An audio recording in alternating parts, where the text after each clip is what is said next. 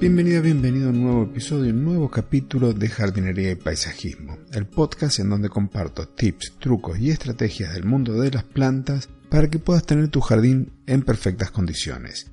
Hoy te voy a comentar sobre algunas plantas que puedes utilizar para reemplazar el césped en aquellos lugares en donde no se da muy bien o simplemente querés darle un toque distintivo a tu jardín. Si te interesa el tema, Quédate que ya comienzo a desarrollarlo.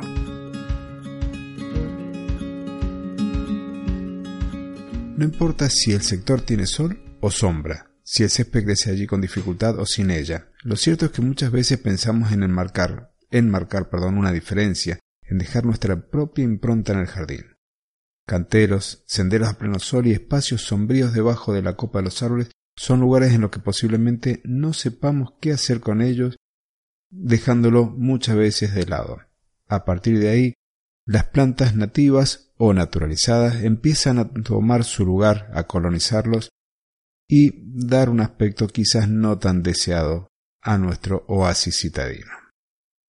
Algunas de ellas poseen una tímida belleza que pasamos por alto al momento de eliminar esas malezas, y otras en cambio nos regalan flores de extrañas formas o tienen, en lugar de flores que sean muy bonitas, el tema de hojas llamativas. Y entonces en muchos casos las dejamos o inclusive hasta las podemos llegar a multiplicar. Cuando decidimos no cubrir todo el jardín con césped, recurrimos a diferentes elementos para marcar sectores. Reducir la aparición de las malas hierbas o la cantidad de agua que se pierde por la evaporación del suelo. Tal es el caso cuando usamos las piedras partidas o los chips de madera.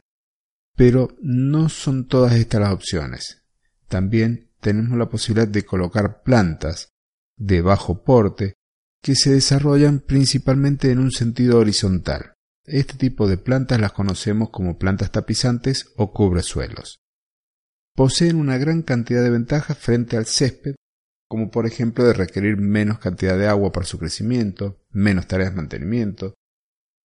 Con el aporte de las hojas secas que van quedando, vamos incorporando materia orgánica y sabón al suelo, y es también una muy fuerte competencia a las malezas, a esas plantas que no nos interesa tener en el jardín. Como desventaja podemos citar que necesitamos de más tiempo para cubrir una, una superficie determinada y que en muchos casos no son resistentes al tránsito y al pisoteo. Hoy te voy a comentar sobre cinco plantas que puedes utilizar para cubrir esos espacios en donde el césped se hace esquivo. La primera, la ajuga o lechuguilla, de nombre científico ajuga replant, es una pequeña planta que a mí me recuerda personalmente a lo que es la lechuga morada. Tiene unas hojas de color tirando a bordeaux y en la primavera, principio de la primavera, florece emitiendo una espiga, una varita, con unas flores de color azul intenso tirando a lila. Esta planta crece en forma horizontal y va cubriendo muy bien los sectores donde hay sombra parcial. Otra planta que puedes utilizar es la aptenia.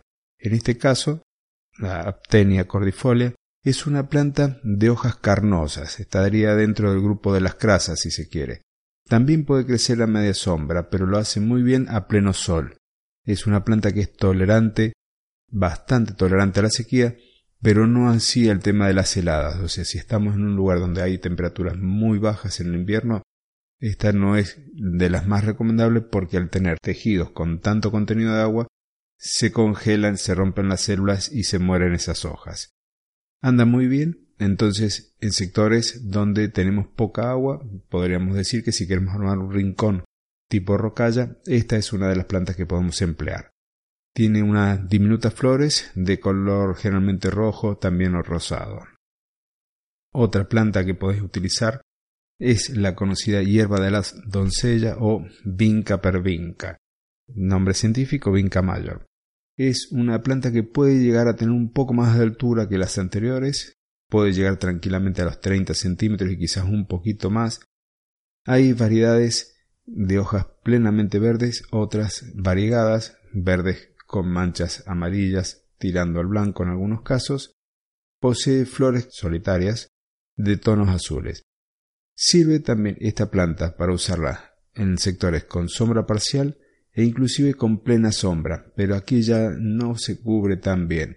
Si tenemos un sector en donde el sol le da en la mañana o en la tarde, esta planta se va a desarrollar de forma maravillosa, siendo una muy buena opción para tu jardín. Si buscas una planta ahora como para un sector bastante sombrío y húmedo, hay una que tiene un aspecto muy delicado. Tal es el punto que en algunos lugares la llaman colchón de novia. Nosotros la conocemos acá en Mendoza por licopodio.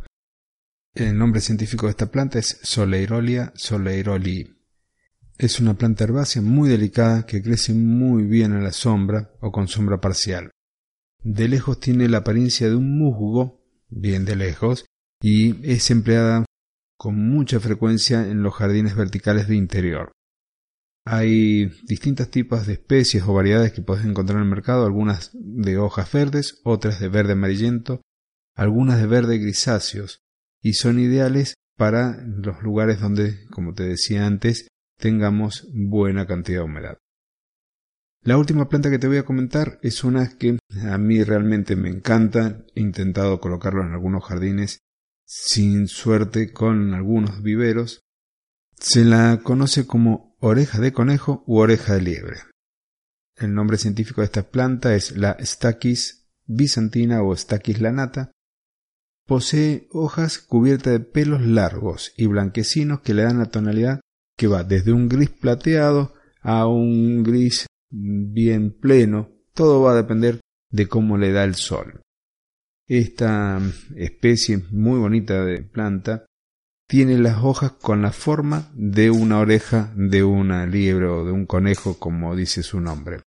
Florece en primavera-verano, pero el mayor atractivo en este caso es el tema de las hojas.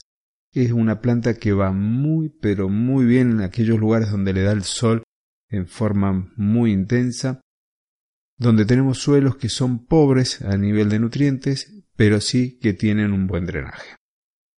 Esta fue la última planta de las cinco que te había prometido, pero te dejo un par más. Una especie de yapa. Si tenés sol y querés colocar algún tipo de planta allí, podés buscar lo que son las rayitos de sol, los rayitos de sol, perdón, o las uñas de león. Y si tenés sombra, podrías irte a elegir alguna de las enredaderas tipo hiedra. Recordá que mientras más sol tengas para colocar la hiedra vas a poder utilizar especies variegadas, es decir, con las hojas manchadas de blanco o amarillo, y si estás teniendo sombra, tendrías que ir por las hojas verde pleno. Mientras más sombra, las hojas tendrían que ser más grandes. De esa forma la planta va a prosperar mejor en esas condiciones. Para finalizar, como en las otras ocasiones, te agradezco que me dejes un comentario amable, una valoración positiva en la plataforma que me estés escuchando, en Evox, en Apple Podcast, en Google Podcast, en donde me estés escuchando, te agradezco la valoración positiva, el comentario, que te suscribas a mi canal si no lo has hecho para que podamos llegar de esa manera a más personas, a más amantes de las plantas.